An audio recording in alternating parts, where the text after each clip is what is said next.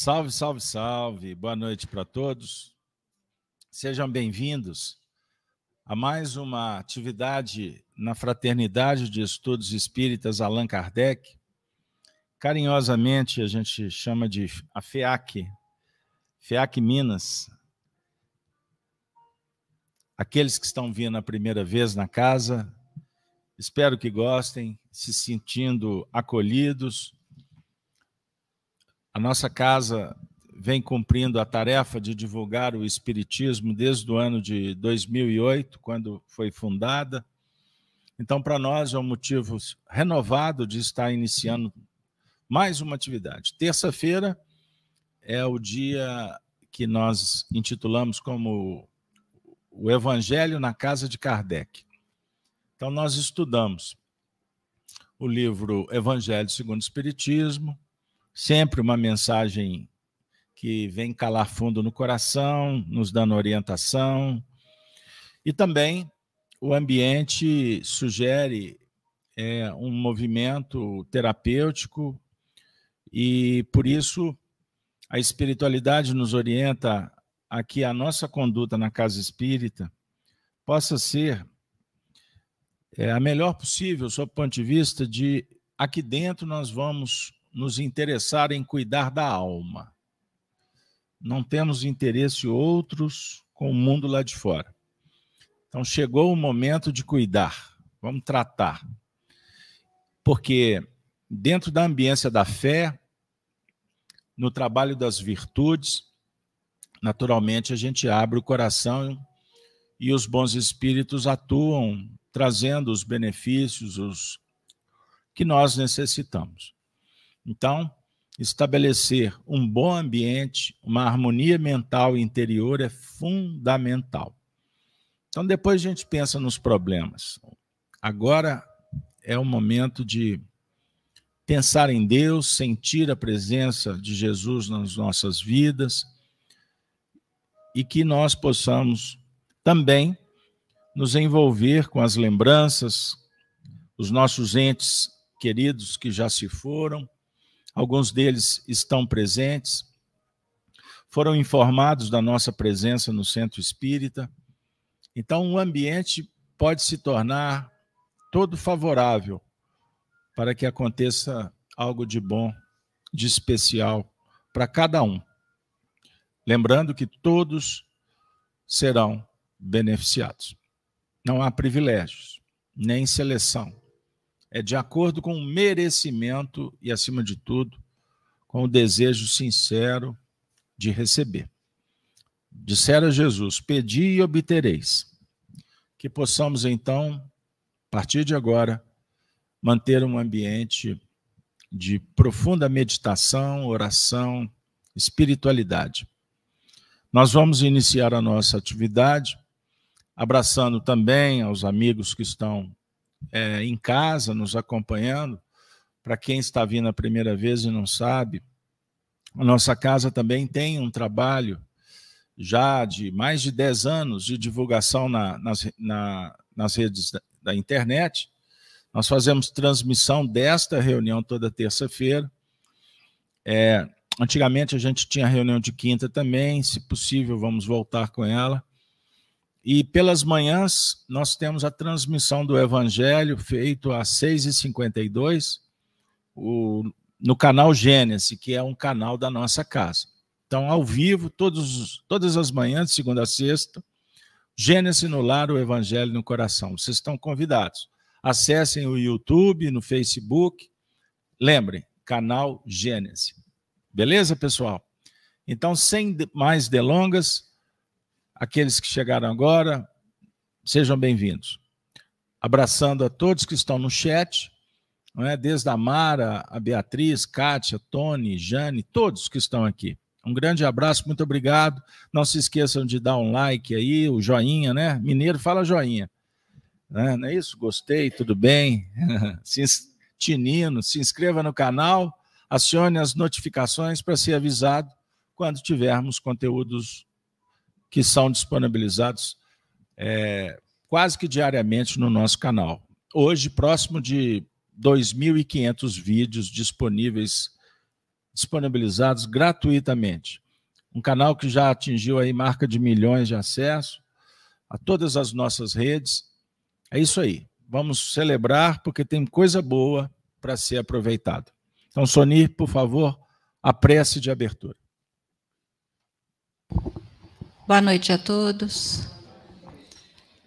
Vamos fechar os nossos olhos, elevar os nossos pensamentos, preparando o nosso coração para que possamos emanar boas energias salutares para nós e para aqueles que convivem conosco, aqueles que nós sabemos que estão passando por provas, por necessidades. Então vamos expandir a nossa vontade, o nosso pensamento, para que todos sejamos beneficiados com a prece.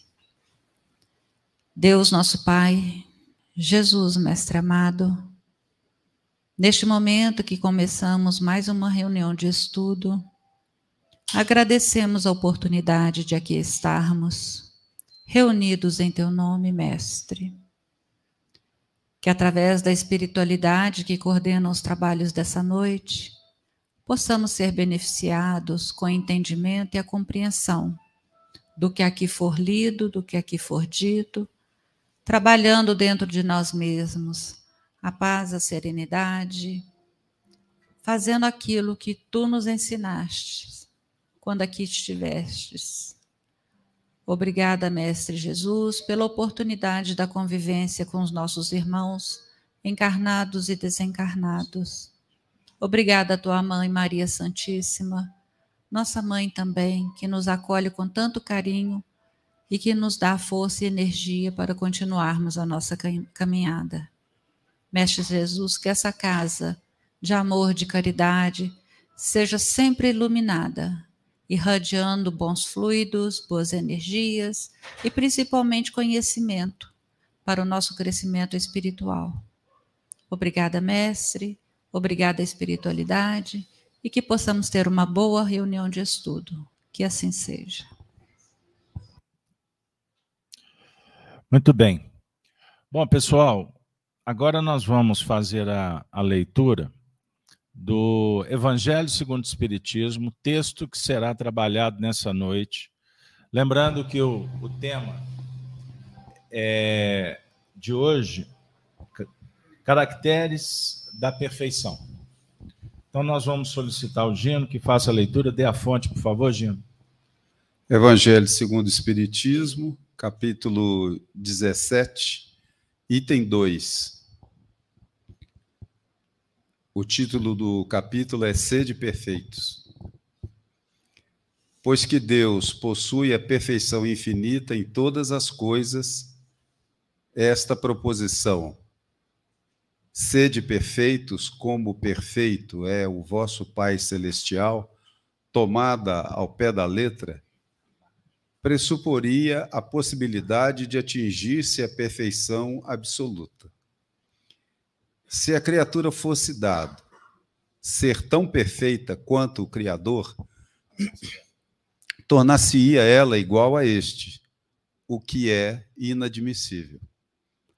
Mas os homens a quem Jesus falava não compreenderiam essa nuance, pelo que ele se limitou a lhes apresentar um modelo e a dizer-lhes que se esforçassem pelo alcançar. Aquelas palavras, portanto, devem entender-se no sentido da perfeição relativa, a de que a humanidade é suscetível e que mais a aproxima da divindade. Em que consiste essa perfeição? Jesus o disse: em amarmos os nossos inimigos em fazermos o bem aos que nos odeiam, em orarmos pelos que nos perseguem. Mostra ele desse modo que a essência da perfeição é a caridade na sua mais ampla acepção, porque implica a prática de todas as virtudes. Com efeito, se se observam os resultados de todos os vícios, e mesmo dos simples defeitos, reconhecer-se-á nenhum haver que não altere mais ou menos o sentido da caridade, porque todos têm o seu princípio no egoísmo e no orgulho, que lhes são a negação. E isso porque tudo o que sobreexcita o sentimento da personalidade destrói, ou pelo menos enfraquece, os elementos da verdadeira caridade, que são a benevolência, a indulgência, a abnegação e o devotamento. Não podendo o amor do próximo, levado até ao amor dos inimigos, aliar-se a nenhum defeito contrário à caridade, aquele amor é sempre, portanto, indício de maior ou menor superioridade moral, donde decorre que o grau da perfeição está na razão direta da sua extensão. Por isso, foi por isso que Jesus, depois de haver dado a seus discípulos as regras da caridade, no que tem de mais sublime, lhes disse: Sede perfeitos, como perfeito é o vosso Pai celestial. Aqui, eh, o Carlos Alberto aborda essa questão é, é, do caminho da perfeição ser a caridade,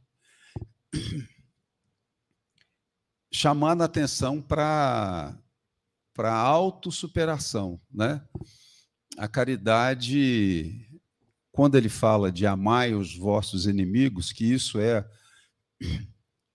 a, a característica mais próxima né, do, do, desse caminho da perfeição, é, ele está falando de superação, autossuperação, melhor dizendo. Porque amar os inimigos é muito difícil, sim. Não é não é de fritar bolinho, não é uma coisa corriqueira, né? Mas vale sempre a pena lembrar que amor é esse que nós devemos ter pelos inimigos. É, é o amor de entender que todos nós somos irmãos, que eventualmente alguma das partes pode estar equivocada e não desejar é, mal e não ficar alimentando ou fermentando nenhum sentimento é, que não seja relacionado à, à luz.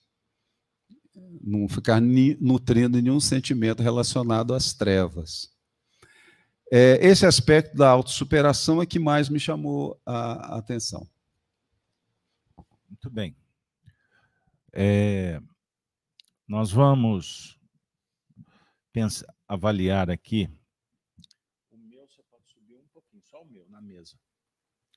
Esse aqui. Nós estamos diante de um desafio. Pois essa mensagem ela está dentro do contexto do livro do, do capítulo Sede Perfeitos. Essa proposição está no Antigo Testamento e Jesus respalda no Novo Testamento. Quando fala sobre a importância de procurar, de buscar a perfeição.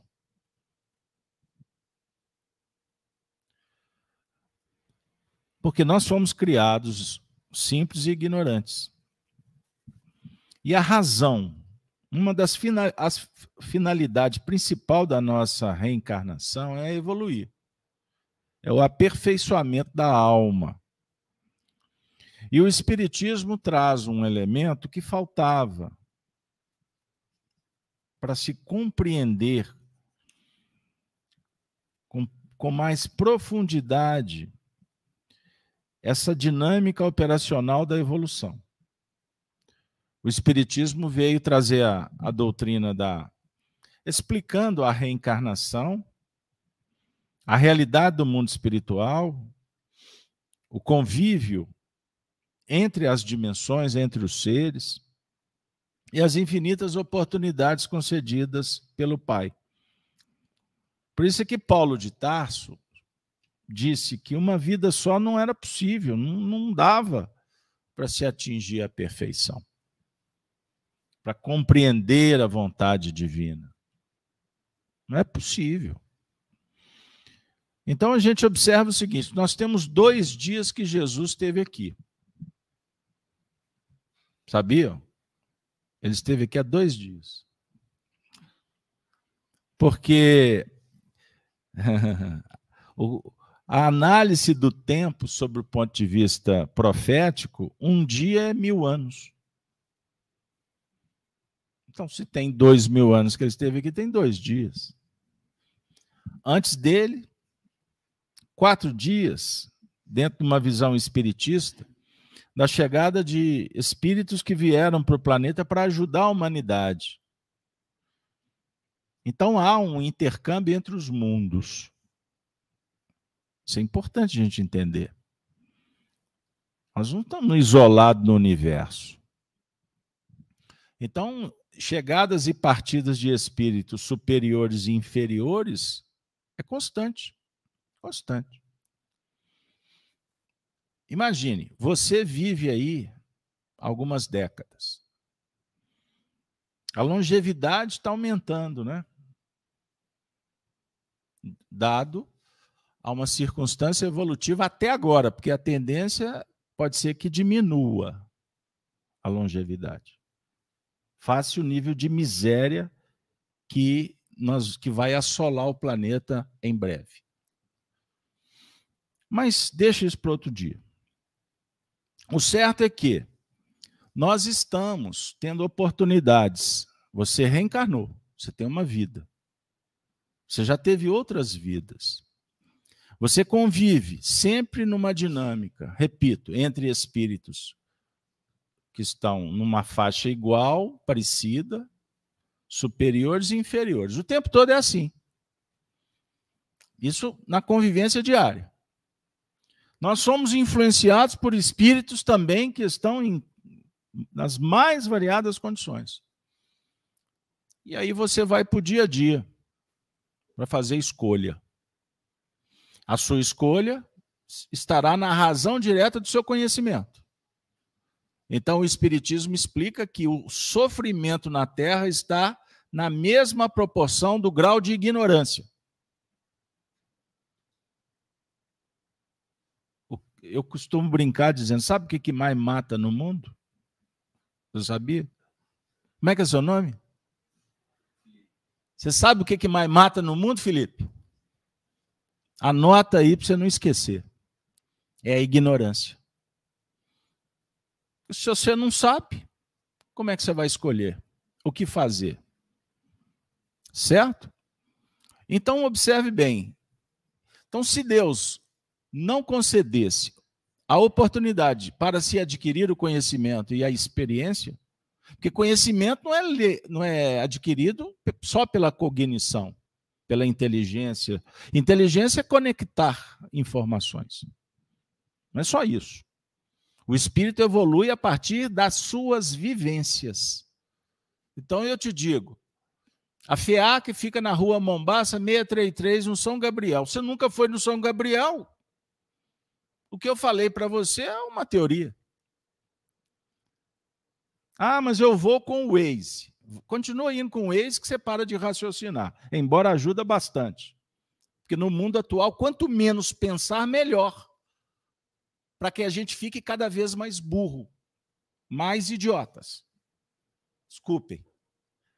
A palavra tem peso de acordo com o que você escuta.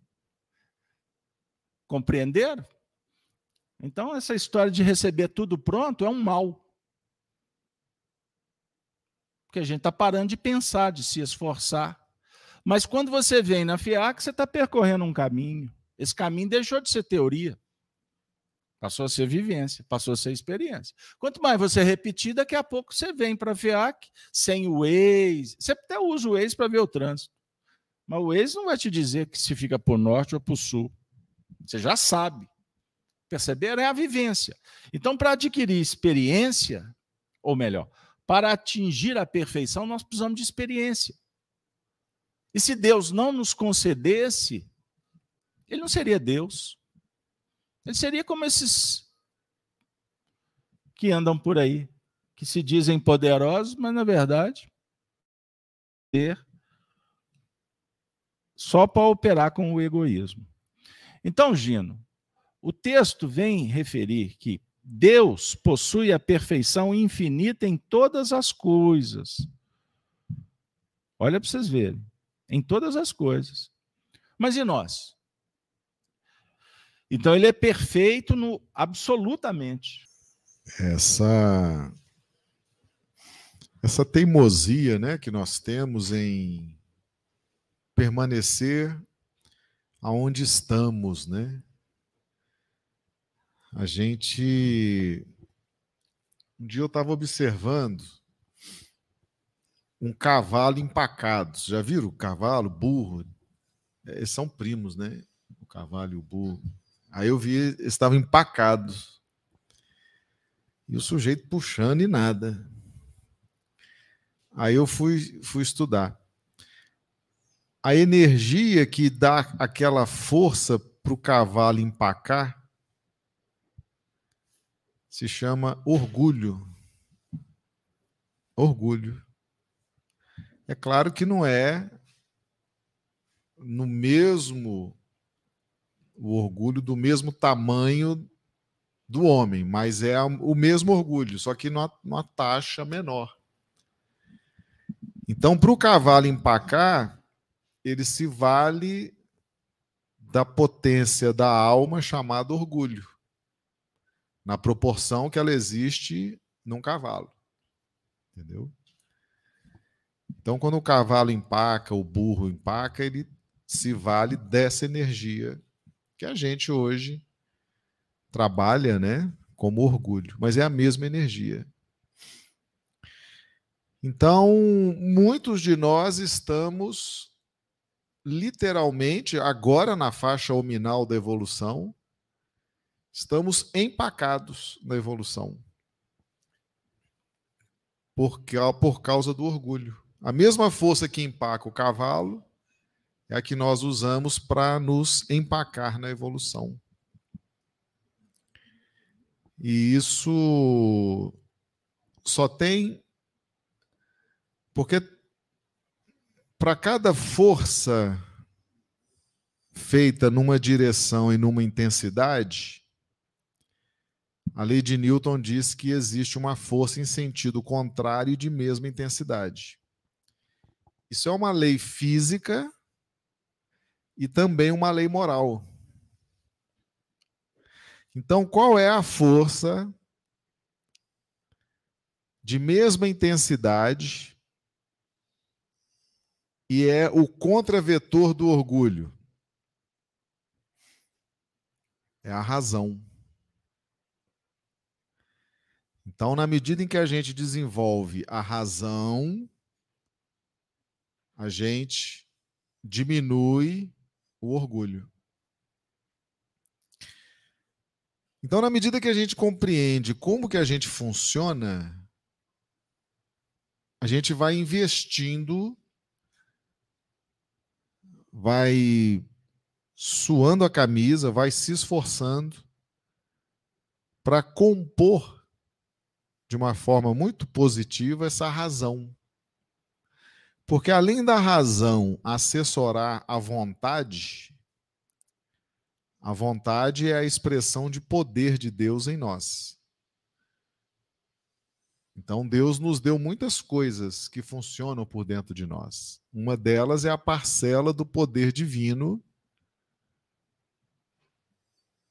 Deus tem o poder absoluto, nós temos o poder relativo na vontade. A vontade o Espírito Emmanuel, no capítulo 2 do livro Pensamento e Vida, ele dá uma aula sobre o que seja vontade. Ela tem um poder determinante, impactante, mas essa vontade precisa estar assessorada pela razão. Então, na medida em que a gente investe na razão, as nossas expressões de poder melhoram. E quais são as nossas expressões de poder? são as escolhas que nós fazemos, o exercício do livre-arbítrio. Porque Deus nos fez fazedor de coisas. Deus cria e nós executamos. Mas para fazer coisas, ele nos deu o pensamento. E o pensamento, segundo o livro dos Espíritos, ele é um poder ilimitado que nós temos. Você pode pensar o que você quiser, na hora que você quiser, do jeito que você quiser, onde você estiver. Você pode pensar o que for, porque você tem amplos poderes de pensar. Para que você possa executar. E nós temos duas balizas éticas na execução. A primeira é: não faça ao outro que não queres que te faça. E a segunda, faça ao outro o que gostaria que fosse feito a você. Então, o fazer, ele nos impõe balizas éticas. Mas o pensar é ilimitado. Então, Deus nos deu mais poder, mais amplitude para pensar, para que a gente possa fazer aquilo que é certo. Acertar e não fazer aquilo que não devemos fazer. Por isso que a gente pensa tanto. A amplitude do pensamento é maior do que a amplitude da execução. E Deus nos fez assim para que a gente caprichasse na execução. Mas se a gente não tiver uma vontade bem assessorada pela razão, as nossas escolhas não vão acontecendo ou vão acontecendo de uma forma incipiente. E a gente precisa sempre lembrar disso. O que nos empaca na evolução, o que nos deixa paralisados na evolução é o orgulho. É a mesma força que empaca o cavalo. Então ela nos prende, ela nos conserva, ela nos impede de ver o que é novo, ela nos impede de aceitar as novidades, de aceitar as revelações, de aceitar a direção que Jesus está nos dando. Então, que a gente possa refletir sobre isso, na medida que a gente vai se conhecendo, né? A gente consegue trabalhar para sair dessas faixas mais endurecidas, mais difíceis. E é aquilo que o Beto falou, a gente, a gente vai, vai, vai sendo impossível conversar com a gente, porque a gente fica tão empacado na coisa que não tem diálogo, ninguém consegue conversar com a gente. A gente fica preso naquela naquela conceituação elementar, né, naquela visão bem míope e não tem quem nos convença de nada, como não tem quem consiga puxar o cavalo quando ele está empacado, né? Então a gente precisa investir muito em razão, razão, para superar a força do orgulho. Muito bem. Soni, nós estamos é, atentos aqui à frase que, que diz assim: porque tudo que sobrecita o sentimento da personalidade destrói, ou pelo menos enfraquece os elementos da verdadeira caridade. Entre outras palavras, enfraquece as virtudes. Uhum. E quando se fala em caridade, a gente fica um pouquinho meio que flutuando, gravitando em torno de um assunto só. Que a caridade é a seiva de todas as virtudes. Faz de novo. Compreender? Ok. Então, eu acho que é importante a gente refletir sobre esses sentimentos que sobrecita a personalidade. É interessante porque é, eu estava aqui pensando enquanto todos falavam e palavras que tocam no coração da gente, que nos fazem compreender um texto tão maravilhoso. E eu estava pensando assim, o que, que a gente faz quando a gente acorda? Qual que, o que, que nos impulsiona a hora que a gente abre os olhos, que a gente vai levantar? Por que, que a gente levanta? Qual o objetivo da nossa vida naquele momento? Aí eu pensei comigo, eu estava refletindo aqui, principalmente quando Marcelo falou né, no cavalo empacado. Nós ainda somos assim, infelizmente. Mas quando a gente acorda de manhã, a gente sempre tem bons sentimentos.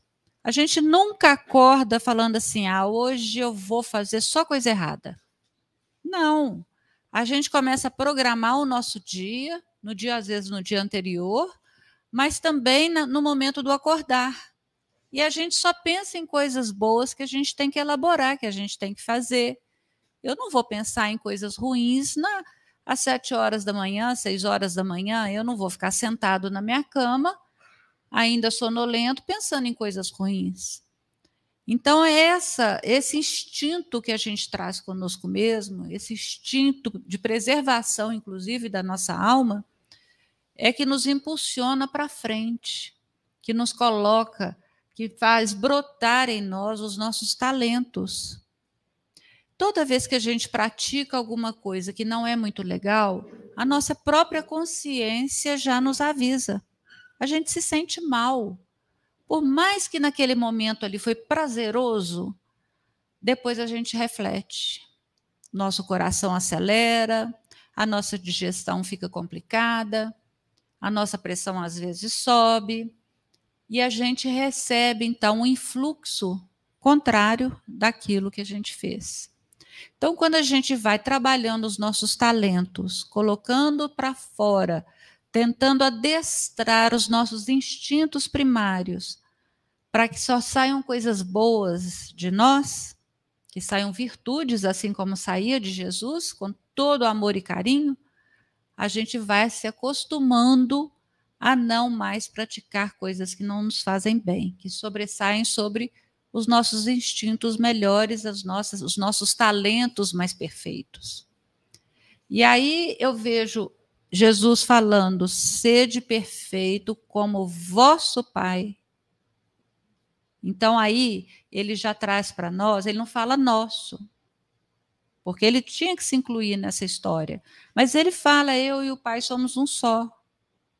Então ele já está num grau de perfeição, então ele nos recomenda fazer assim: vamos fazer todo mundo junto, mas agora o recado é para vocês, porque eu estou aqui para dar o recado. Eu estou de passagem.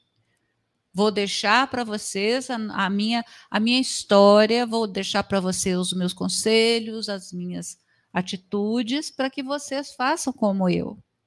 Sejamos todos um só. Então, e na oração do Pai Nosso, ele já fala Pai Nosso. Aí ele já chama todos nós, nos convoca todos nós, e ele se inclui, junto disso, a fecharmos dentro de nós mesmos e abrirmos o nosso coração para esse Pai. Esse Pai que acolhe, esse Pai que nos dá todas as oportunidades necessárias para o nosso crescimento.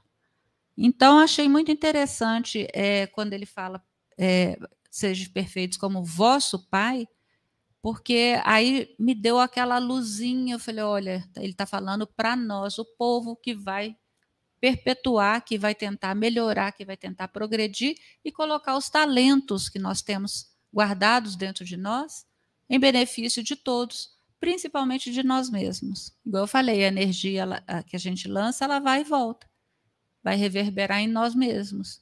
Então, vamos tentar trabalhar isso. Eu fiquei meditando sobre isso. O que, que a gente faz quando acorda? Quais as nossas vontades para aquele dia que está nascendo? Vamos trabalhar a boa vontade, o carinho e sermos o mais perfeitos conforme Jesus nos convocou que pudermos. É complicado? Não, não é não. É um exercíciozinho a cada dia e a gente consegue. Tenho certeza que sim. Muito obrigada, gente. O Zé Carlos, muito obrigado, Zé Carlos, sua participação. Está dizendo assim: minha vulnerabilidade está mais acirrada quando o cansaço físico e mental me acomete. Aí, cedo a tentação e depois o arrependimento. Zé Carlos, é, muito obrigado pela sua participação. Eu queria te dar uma notícia. Isso acontece com 99% da faixa humana.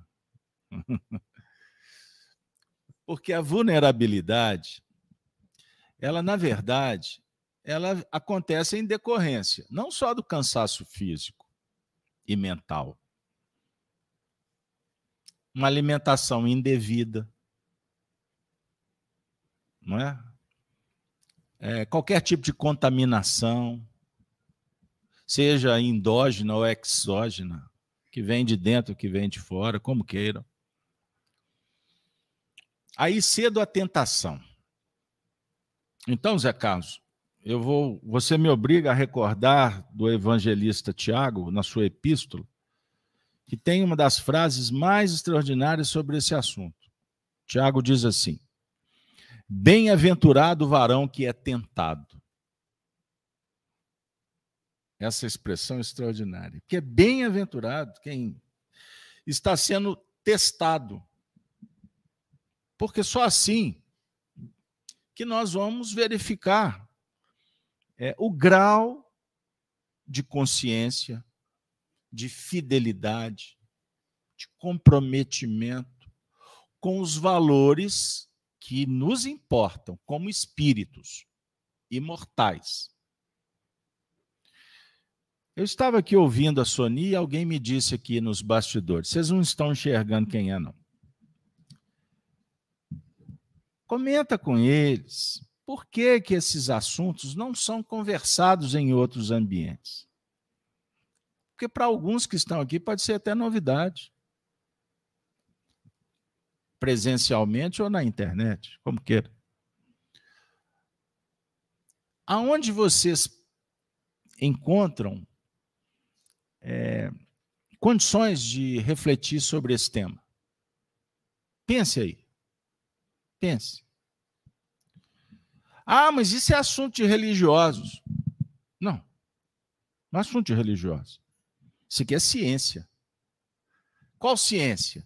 Não é ciência mercado, mercadológica ou pseudociência que se arvora de verdades, absoluta, autoritária, nova religião dos dias atuais. Não, não, não. Não confundam. Existe a ciência séria, responsável, tanto no campo humano, quanto tecnológico, científico, tem. Mas por que, que a gente não encontra esse cenário, por exemplo, dentro de casa? Por que, que programas de televisão não debatem esses assuntos? Ou por que até em algumas religiões também não? Essa é uma pergunta que nós precisamos fazer. Aonde estamos discutindo os caracteres da perfeição moral dos seres? Cada vez mais escasso esse debate. É aí que eu queria chegar. Então eu não tenho dúvida que você, eu, nós não viemos aqui à toa. Porque chega uma hora que Deus, na sua infinita misericórdia, nos devolve exatamente o que nos pertence e tira o que não pertence. Lembrem disso. Tudo que chegar para você te pertence. Você tem que administrar. Seja para dizer sim ou para dizer não. Não tem meio termo. Não negocia, não seja bonzinho, porque você está colocando o pé na lama. Entendam isso. Então, nós estamos vivendo um momento em que a vida está dizendo: isto é seu, isto não é seu. Mas quem escolhe permanecer ou andar somos nós. Ontem dialogava com um companheiro e ele me disse: Minha mãe faleceu hoje e eu queria que você me falasse algumas palavras. Eu falei assim: Eu? Justo eu? Eu disse para ele: Vamos celebrar. Ele estava tristonho. Mas a minha mãe morreu. Vamos celebrar. Aposta minhas fichas que a sua mãe foi uma pessoa vitoriosa. Eis a obra. Brinquei com ele. Você é uma boa pessoa. Você não é uma boa pessoa sem ter tido referências, sem estabelecer preferências. Então eu não sei absolutamente nada do que sua mãe fez, mas eu, para mim, tenho que ela é vitoriosa. Então você vai ficar triste você tem que ficar triste. É aquelas mães que amamentam a iniquidade nos dias atuais. E eu não estou falando mãe, mãe biológica, é qualquer sistema, é qualquer escolha, é qualquer ideologia que propõe que as pessoas estejam distantes de Deus. Entendam isso. Por isso é que Jesus falou no sermão profético, capítulo 24, 25 de Mateus se reportando aos dias que nós vivemos. Naqueles dias, ai das mulheres que amamentam. Os filhos da iniquidade. É uma expressão muito pesada. O que é iniquidade? O erro que fica normalizado, que vira até lei, que vira costume. Isso é iniquidade. O pecado é o símbolo do, do, do desvio moral. Qualquer mentira é pecado. E a pior mentira é mentir para si mesmo. Aliás, toda mentira se pauta no mentir para si mesmo, porque ninguém esconde. Você pode até adiar, mas uma hora aparece. Percebam isso. Então, uma mentirinha, ela tem um grau de imperfeição. E se você repete, repete, repete, repete, repete, você está fixando esse caractere. Você está criando um hábito. Entendam isso. Então, o indivíduo, o Zé Carlos fez uma, uma elaboração de quando eu estou frágil, puxa, aí a tentação vem, pá, caio. Depois, culpa, arrependimento. Ai, meu Deus, é o sofrimento. Quantas vezes isso já aconteceu com cada um de nós? Mas vai chegar num ponto que a vida está dizendo: ou, oh, até quando? Até quando esperar? Ah, tem até uma música. Até quando esperar a plebe ajoelhar, esperando a ajuda do divino Deus?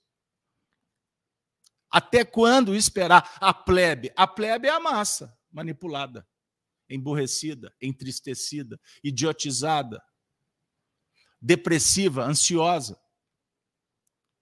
É a massa. Que suicida, que aborta, que briga, que disputa. É a massa. Que toma remédio desnecessariamente. Existem os remédios que são importantes. Para não ter problema, né, Gino? Captaram onde que eu estou chegando?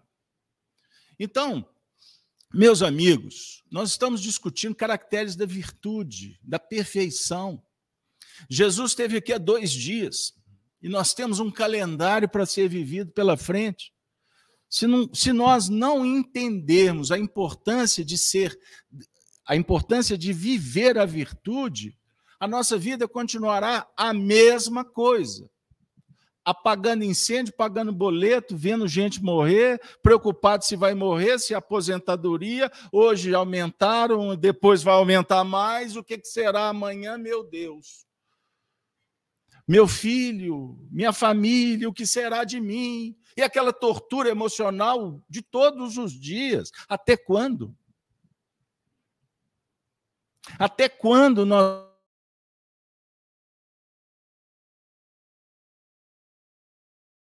essa situação de pagar tributo sem saber por quê, acreditar em soluções mágicas. se sentindo explorado, não tendo coragem, inclusive, de dizer, passando a mão, o pano, está tudo certo, está tudo bem, fica assim. Porque o negócio é só conviver bem, não é assim? Na verdade, isso não é conviver bem. Isso é abraçar com o erro e ir para o buraco junto com todos que estão envolvidos no erro. Gente, um símbolo para todos pensarmos. Jesus, quando veio à Terra, ele é o governador desse lugar. Ele é o príncipe, ele é o rei.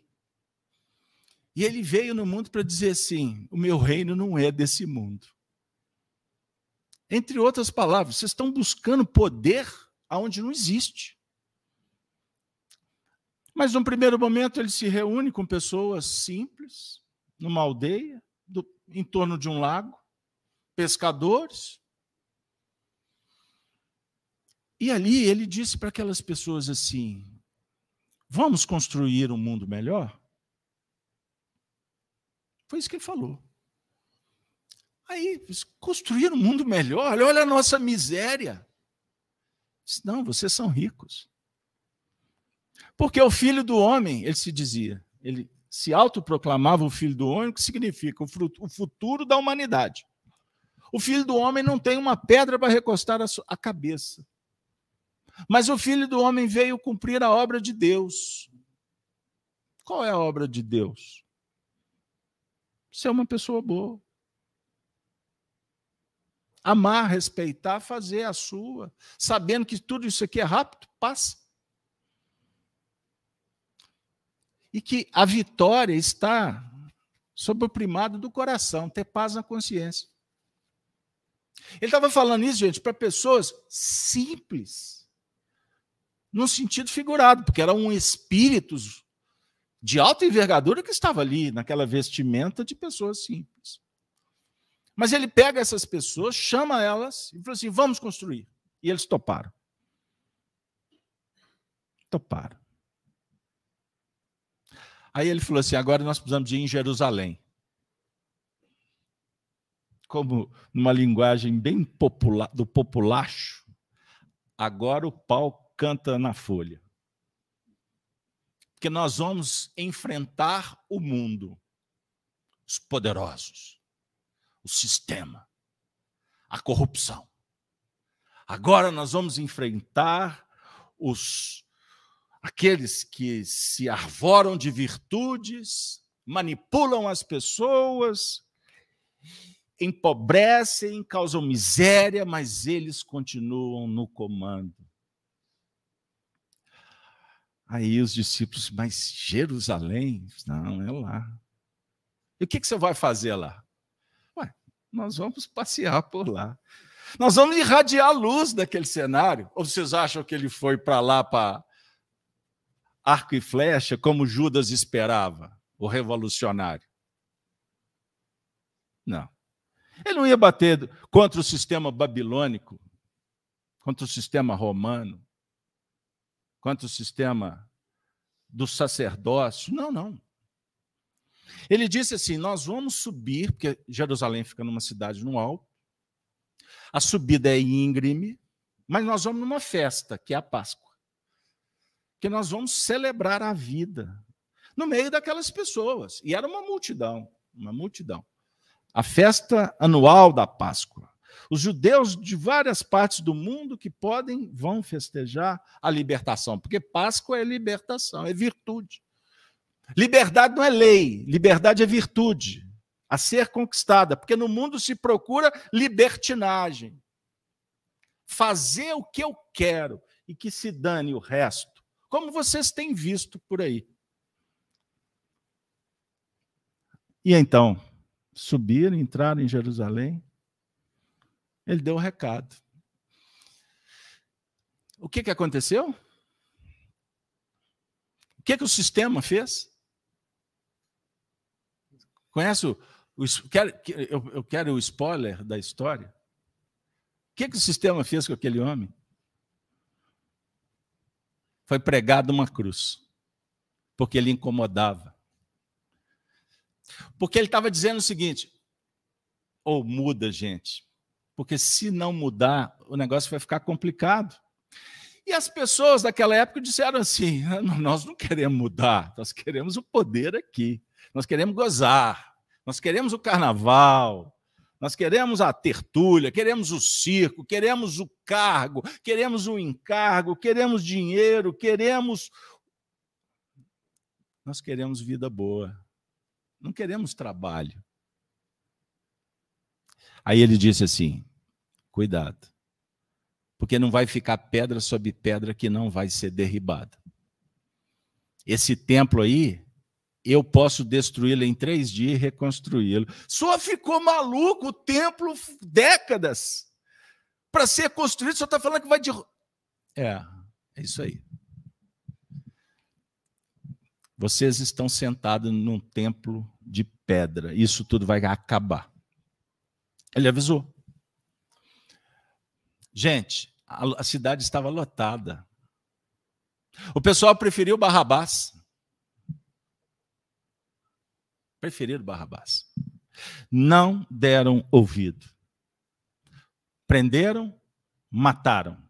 E não se deram por satisfeito. Não mataram só Jesus, mataram todos os discípulos. Censura, perseguição, julgamentos. Como eram os julgamentos? Não, eles eram só cristãos. Nero pôs fogo em Roma e disse: os cristãos botaram fogo aqui porque os cristãos incomodavam. Os cristãos diziam assim: tenham uma família legal, sejam bons pais, vejam os costumes. O que, que vocês acham de, de cuidar da alma, de fazer prece? Vamos para as catacumbas. Porque tinha que ser escondido, viu? Tinha que ser escondido. Então, os, os cristãos eram figuras indesejáveis naquela época e em todos os tempos. Porque fundamentalmente o nosso egoísmo não está disposto. Então é melhor perseguir aquele povo que vai no centro, tudo doido, médio, hum, hein? Virtude, levantar domingo de manhã para fazer campanha do quilo, isso é coisa de maluco. Pô, mas você não sai do centro, sua cama mudou. Ah, você mudou, levou a cama para o centro. Já escutaram isso aí? Tem festa, não posso, tem reunião. Não, mas nunca, todo dia tem reunião, espírita adora reunião, mas a minha prioridade é a reunião. Se der, eu passo na festa. Mas bem, hoje é meu anivers... nosso aniversário de casamento, comemoramos depois, quase da separação, mas comemora-se depois. Porque se for comemorar substituindo a reunião, não tem comemoração. Ponto. Estou radicalizando? Não, eu estou dizendo para vocês o seguinte: que naquele tempo nós não demos ouvido. E tem dois dias ou dois mil anos que nós estamos pelejando, sofrendo com doenças, com decepção, porque nós não demos ouvido para ele lá atrás. E agora, Gino, para complicar o processo, ele volta. Ele voltou. Como diz o, a letra, né, cantada pelo Roberto, tudo que aqui ele deixou não passou e vai sempre existir. Flores nos lugares que pisou, o caminho certo para seguir. Eu sei que um dia ele vai voltar. Essa parte é extraordinária. E colher tudo que foi plantado.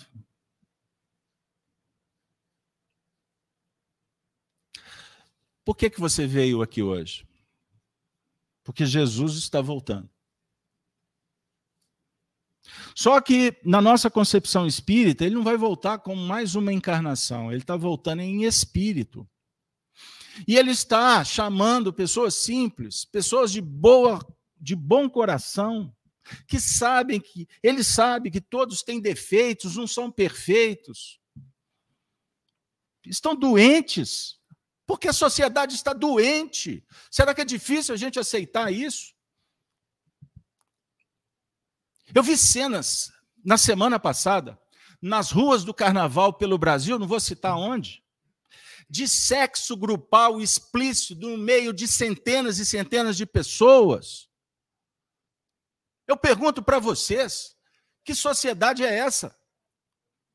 Que nós estamos formatando criancinha de 5, 6 anos para dançar a música da garrafa? E tudo legalizado e apoiado. E se falar qualquer coisa é preconceito? Você pode ser incriminado, pode ser preso. Aonde que nós vamos parar? É muito fácil entender. Hoje, cada dez brasileiros, de quatro a seis, estão nas faixas da depressão, dos tormentos, da ansiedade, do suicídio, de um grau nunca visto de intolerância. Por que intolerância? Porque nós nos habituamos com a iniquidade. Isso foi repetindo, repetindo no dia a dia. O estresse da xícara que quebrou, do marido que que quebrou o, o, a tigela de novo, a escova, a pasta de dente que ele não aprende o tempo todo, é reclamação, é briga, é o patrão que persegue, é aquele empregado que não dá certo e a gente vai nessa, vai nessa, vai nessa. E aí, para interter, né? Para brincar, eu sento numa televisão para me emburrecer, ver cenas cada vez mais degradantes moralmente. Isso tudo está destruindo a natureza, as nossas estruturas, os nossos corpos, e as pessoas não estão entendendo para onde a humanidade está caminhando. E Jesus está voltando. E nós preferimos o carnaval. Como disse um político há um tempo atrás, Enquanto o brasileiro der mais importância para futebol do que para política, esse país não toma jeito. Da mesma forma, enquanto nós não nos não dermos mais importância para as questões do espírito, a nossa vida vai continuar falida. E eu não terei condição moral de ajudar os meus filhos, o meu marido, a minha esposa, os meus pais, porque eu não tenho tempo, eu estou tão atormentado, eu tenho tanta coisa para fazer na rede social, que tem hora que talvez até o cachorrinho que tem em casa olha para ele e fala assim: aonde que está parando a humanidade?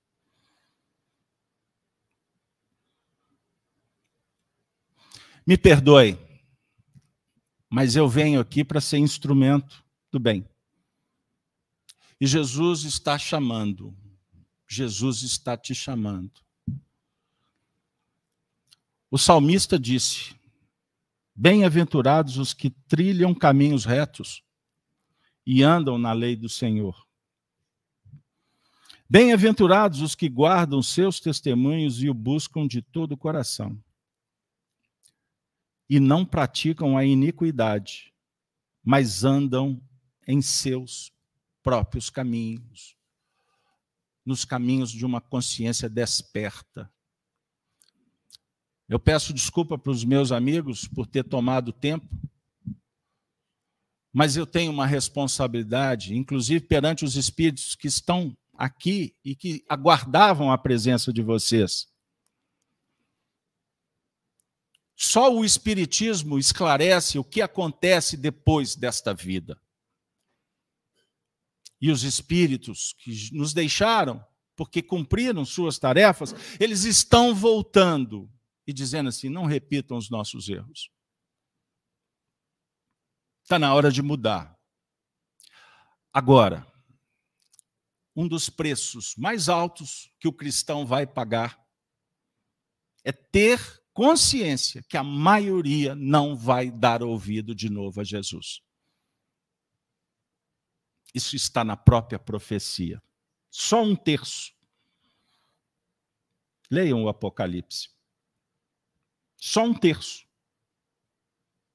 Então, dois terços da humanidade vão ter que pelejar muito. Não estou dizendo que nós estamos livres, mas nós estamos querendo pelo menos ouvir e aprender. O mundo caminha para um desfiladeiro de muita complexidade. Deem voz aos espíritos. Ouçam as vossas consciências. Procurem o bem. Não julguem. Respeitem. Abençoam. Mas não façam mais o jogo que a sociedade propõe da mentira. porque a serpente hoje tomou corpo e se chama o dragão. E o dragão hoje está poderoso. Bem-aventurados os que guardam os seus testemunhos e o buscam de todo o coração, e não praticam a iniquidade, mas andam em seus caminhos. O salmista disse: Tu, Senhor, ordenaste os teus mandamentos para que diligentemente os observássemos. Oxalá, Senhor, os meus caminhos fossem dirigidos de maneira a poder eu observar os teus estatutos. Me ajude, Senhor, o salmista está dizendo, para que eu não me desvie mais, para que a ficha caia e eu descubra o caminho a ser seguido. E saibam, nenhum caminho é igual. Ninguém percorre o mesmo caminho do outro. Cada um constrói o seu próprio caminho. Faça o que você puder para ser uma pessoa melhor, para ser uma pessoa justa, para selecionar. Nós precisamos de cuidar, de preparar. Guarda em celeiro. Guarda em celeiro. Pense sempre no melhor, mas você tem que estar preparado para o pior. E o pior está nos rondando o tempo todo. E começa assim: ah, não vai não, não tem problema, no futuro resolve. Reunião espírita, papo de chato. O que, que os espíritos falam quando vem a reunião, Marcelo? Eles ficam incomodados. Porque aqui, para eles, é um ambiente todo que oferece tudo que eles não querem. Eles querem a boa, a boa vida, eles querem o menor esforço, eles querem continuar o que nós fizemos muitas vezes. Soni, palavras finais para a gente ir embora. Olha, eu vou te falar, eu estou mais é, é, é, refletindo do que, do que tenho que falar, porque é, é tão verdadeiro isso dentro de nós ainda, essa condição de não aceitarmos sermos teimosos, como diz o Marcelo Cavalo Empacado, e a gente às vezes quer dar o primeiro passo e não consegue, e retrocede, e aí se arrepende. Mas o primeiro passo já foi dado, só da gente estar aqui partilhando, compartilhando com vocês, né? Essas experiências e, e todo esse ambiente que favorece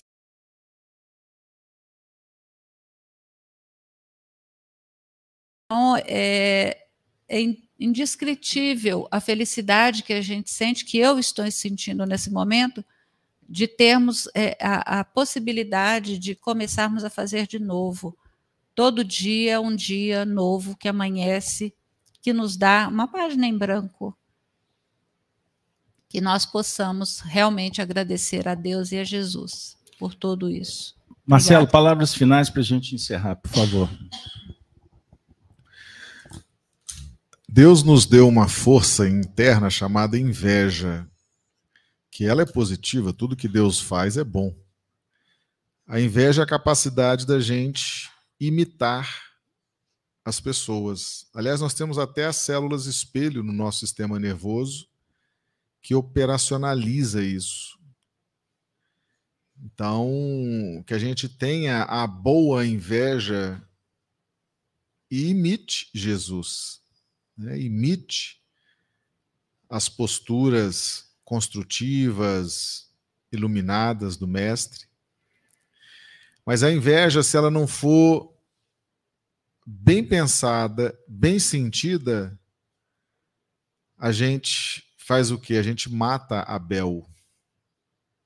Vocês lembram da história de Caim e Abel, filhos de Adão e Eva? Caim matou Abel porque não aguentou a bondade de Abel, a luz de Abel, os bons exemplos de Abel. Então a inveja, a mesma inveja que matou Jesus, a mesma inveja que fez Caim matar Abel, a inveja deve ser usada como força de imitação, a capacidade de imitar, de ver, e querer ser iluminado, querer fazer, querer seguir como o salmista clama a Deus, né? Quero seguir teus estatutos, quero me corrigir. Então, que a gente possa ter a boa inveja, que a gente possa olhar para Jesus e querer imitá-lo. E nós estamos cheios de Abel à nossa volta. Cuidado para não matar o Abel. Cuidado para não matar o Abel. O Abel é aquele bom exemplo que está lá na sua casa, que está no centro espírita, que está no seu ambiente de trabalho, aquela pessoa virtuosa, né? Aquela pessoa calma, conselheira, amiga. Cuidado para sua inveja não matar essa pessoa, significa não eliminá-la do seu contato social, da sua possibilidade de aprendizado, né? Porque quando a luz do outro expõe a nossa pequenez, é um momento de muita sabedoria. A gente não deve matar Abel. Abel está do nosso lado para nos ajudar. Ajudar a vencer as dificuldades, a vencer a nós mesmos. E ele sempre vai estar do nosso lado, porque ele é filho da misericórdia divina. A nossa vida vai estar cheia de Abel, para todo lado. Mas que a gente não mate o Abel que está ali nos ajudando. Muito bem. Gino, palavra final. Eu só queria lembrar agora, no final, é, porque nós estamos falando de perfeição, né? Difícil. Né? Olhando para a nossa condição hoje, a gente fala, nossa, igual a gente fala aqui em Minas, nu, né?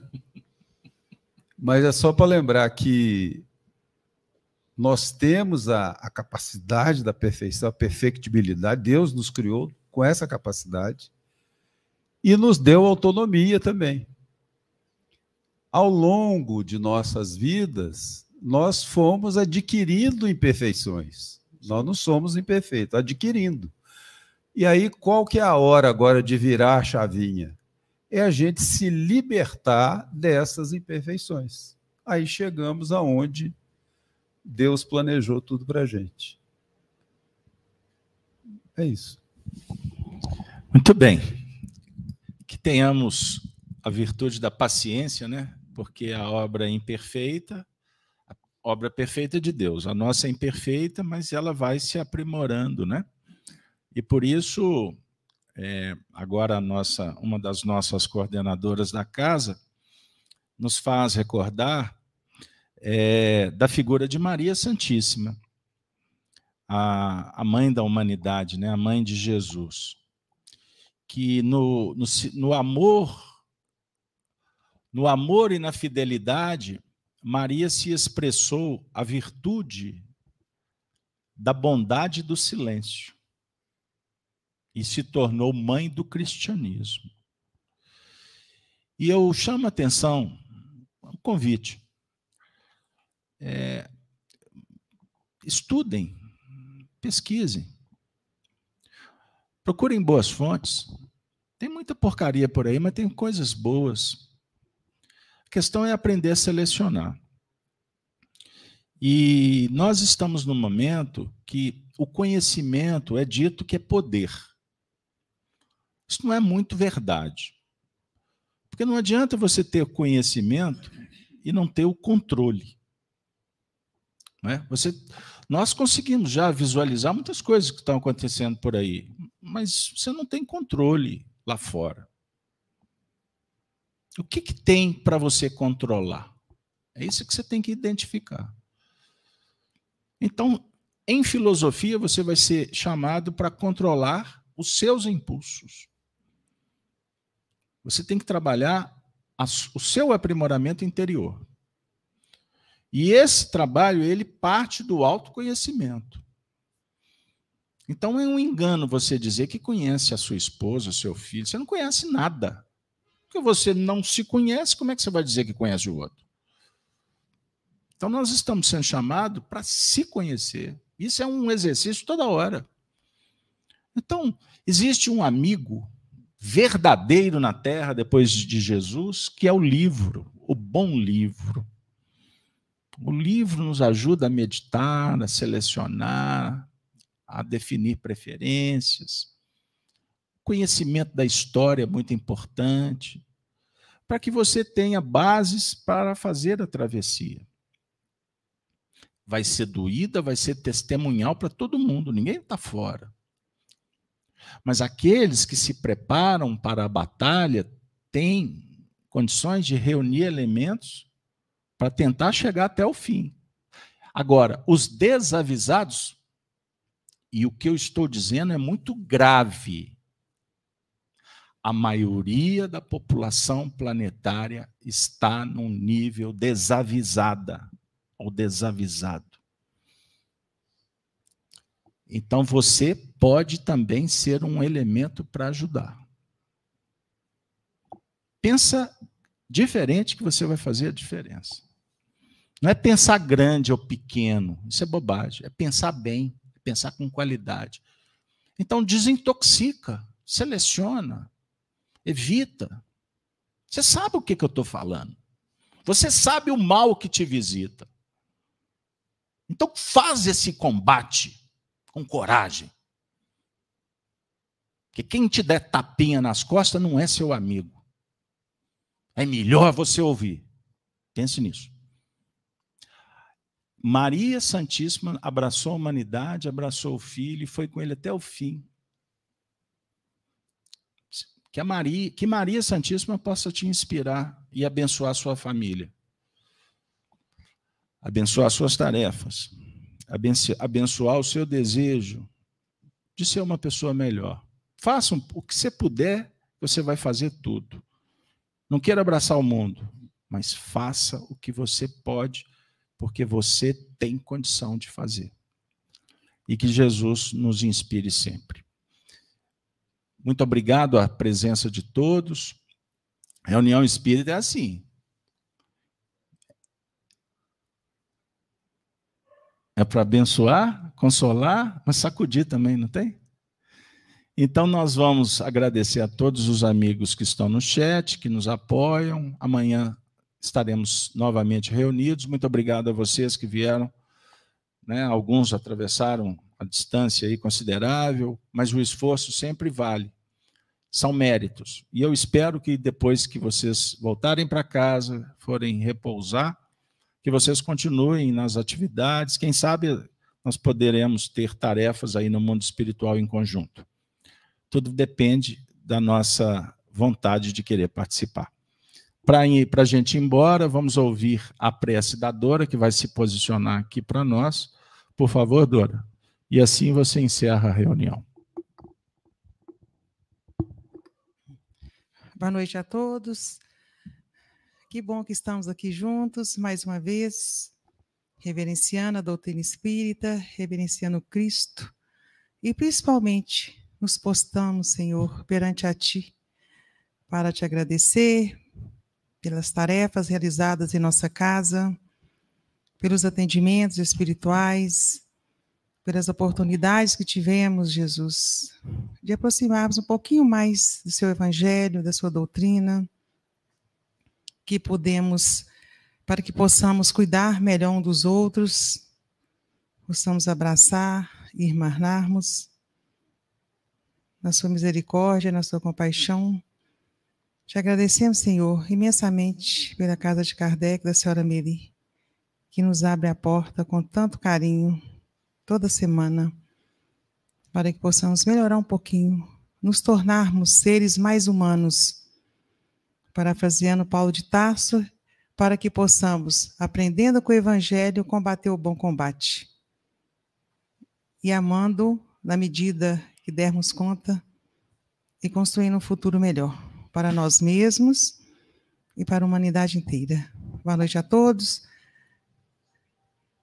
Até a próxima. Que todos possam ir para casa em paz e em segurança.